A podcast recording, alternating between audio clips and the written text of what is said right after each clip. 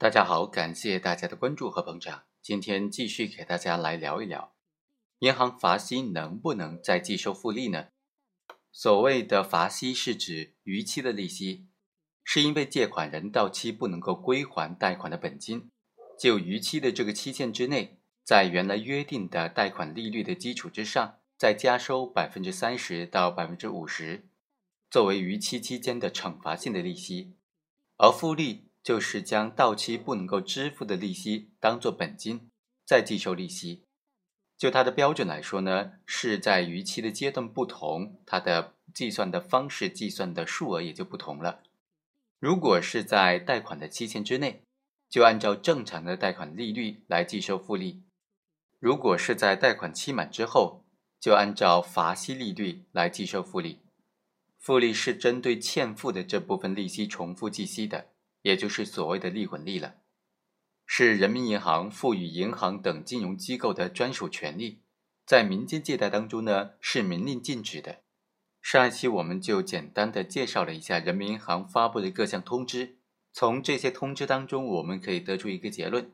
按照人民银行的规定呢，银行罚息是能够再计收复利的，至少它是没有明令禁止的。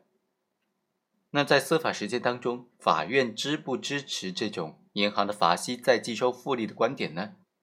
法院对这个问题是怎么分析的呢？我们来看看司法实践当中的观点。在最高院的一个再审案件当中，再审的申请人就提出，逾期罚息实质上作为对借款人逾期归还贷款所应当给予出借人的违约金，具有补偿的性质。如果再对罚息计算复利的话，实际上就是给予了出借人双倍损失的补偿，违反了法律规定，对借款人也是不公平的。最高院经过审理就认为，涉案的流动资金借款合同当中明确的约定，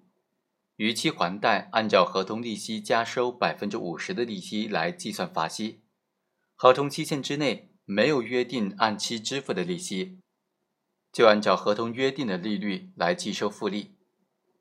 借款逾期之后未支付的利息，按罚息利率来计收复利。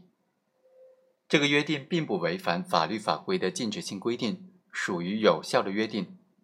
原审判决依据这个约定判令对逾期部分利息按照罚息利率来计收复利，并无不当。但是啊，在另外一个案件当中呢，最高院却又认为，按照中国人民银行人民币利率管理规定。以及中国人民银行关于人民币贷款利率有关问题的通知相关的规定呢，复利的计算基数仅仅应当是正常利息，也就是合同期内的应付利息，不包括逾期利息。于是最高院在这个案件当中又做出了截然不同的判决。按照这个判决啊，结论就非常明显，复利的计算基数仅仅应该是正常的利息。也就是贷款期限之内的，或者是合同期限之内的应当付的利息，不包括罚息了。在另外一个案件当中呢，最高院也同时认为，银行据以主张复利的依据是借款合同的规定，对应付未付的利息，按照中国人民银行规定计收复利的约定，双方当事人对此处的利息该怎么理解，存在很大的争议。最高院运用合同解释的原则。对这个条款进行了解释。首先，从双方合同争议条款和相关条款的文义的角度来看，一般来说，逾期利息也应当视为利息的一种。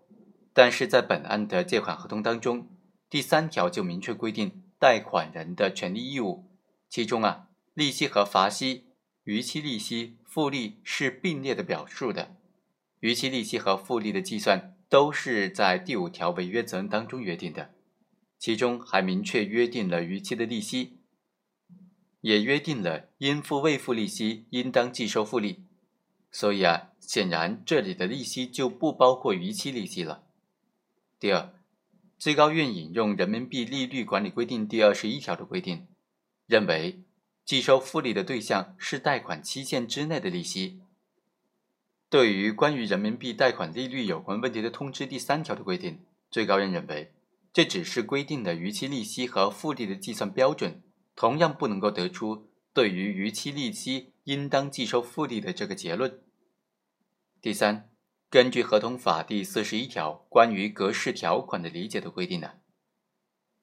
借款合同是银行一方提供的格式合同，